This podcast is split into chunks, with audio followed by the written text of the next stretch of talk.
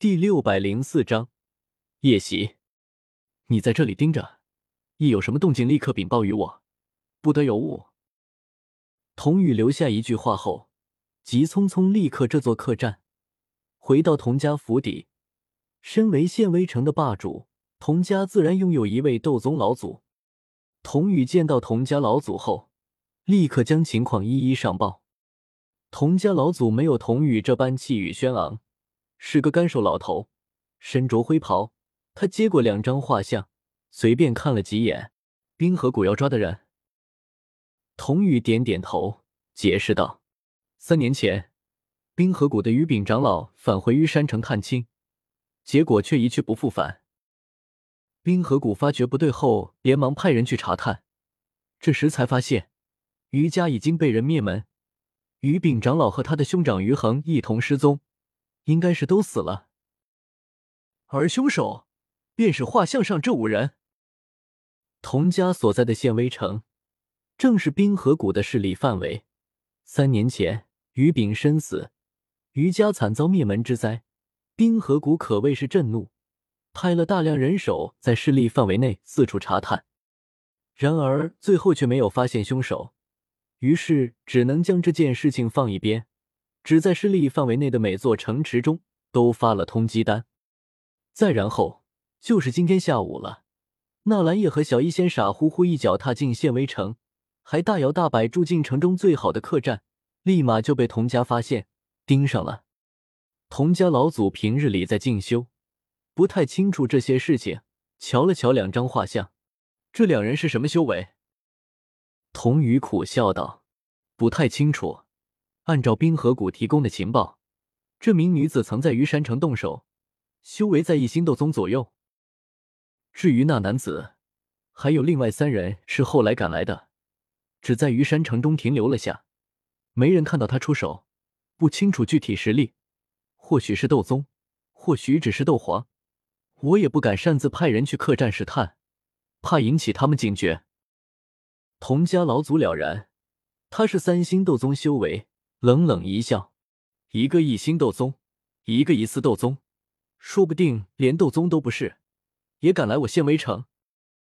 杀了冰河谷长老，若是将他二人拿下，当是一笔大功劳。”童宇一惊：“老祖要出手？要知道，被他们杀了的于恒是二星斗宗，于炳是四星斗宗。”两位斗宗都被斩杀了，如今谢威城就童家老祖一位斗宗，修为只是三星境界，这未必有些冒险了。老祖，依我看，还是将情报提供给冰河谷，让他们自己来抓人，这也是一份功劳啊。提供情报哪有抓人的功劳大？等冰河谷的人来了，恐怕功劳就被他们自己吞了，哪里还有我童家的份？童家老祖有些不满，冰河谷势力范围内，像童家、余家这样的依附家族不在少数。只要给冰河谷立了功劳，冰河谷肯定要给奖赏，不然会寒了下面依附家族的心。功劳是能在冰河谷换取宝物的，既然能自己动手，何必要将到手的功劳白白拱手送给别人？童家老祖起身出了小院，一步迈出。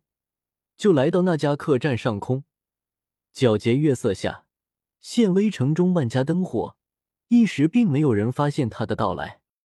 童家老祖冷冷一笑，没有半点废话，双手掐诀，一指点出，顿时一道拳头粗细的白色光柱从高空爆射而下，划破漆黑夜空，落向客栈那间房间。客栈房间内，床榻上。我和小医仙两人赤条条，正抱在一起温存着。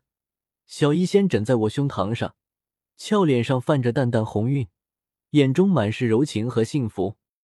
忽然，客栈上方传来剧烈的斗气波动，令我们两人一愣。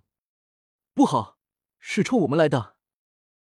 我反应过来，立刻判断出这道攻击的强度，小医仙挡不住，而带着小医仙。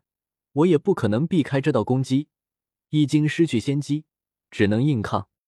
我低吼一声，从床榻上一跃而起，迎向高空落下的白色能量光柱，体内斗气疯狂倾泻而出，在我体表形成一层厚厚的紫色斗气防御，有雷芒闪烁。紫色、白色光柱落在我胸膛位置，它只有拳头粗细，能量密度极高，排列整齐，就像一柄坚固的长枪。而我的斗气虽然浓郁，可却没有使用斗技，就像是水，散乱无序，哪里挡得住长枪的攻击？紫色斗气与白色光柱相互碰撞，白色光柱只是缩小了一圈，便洞穿了我临时布置的斗气防御，朝我胸口狠狠落下。吃！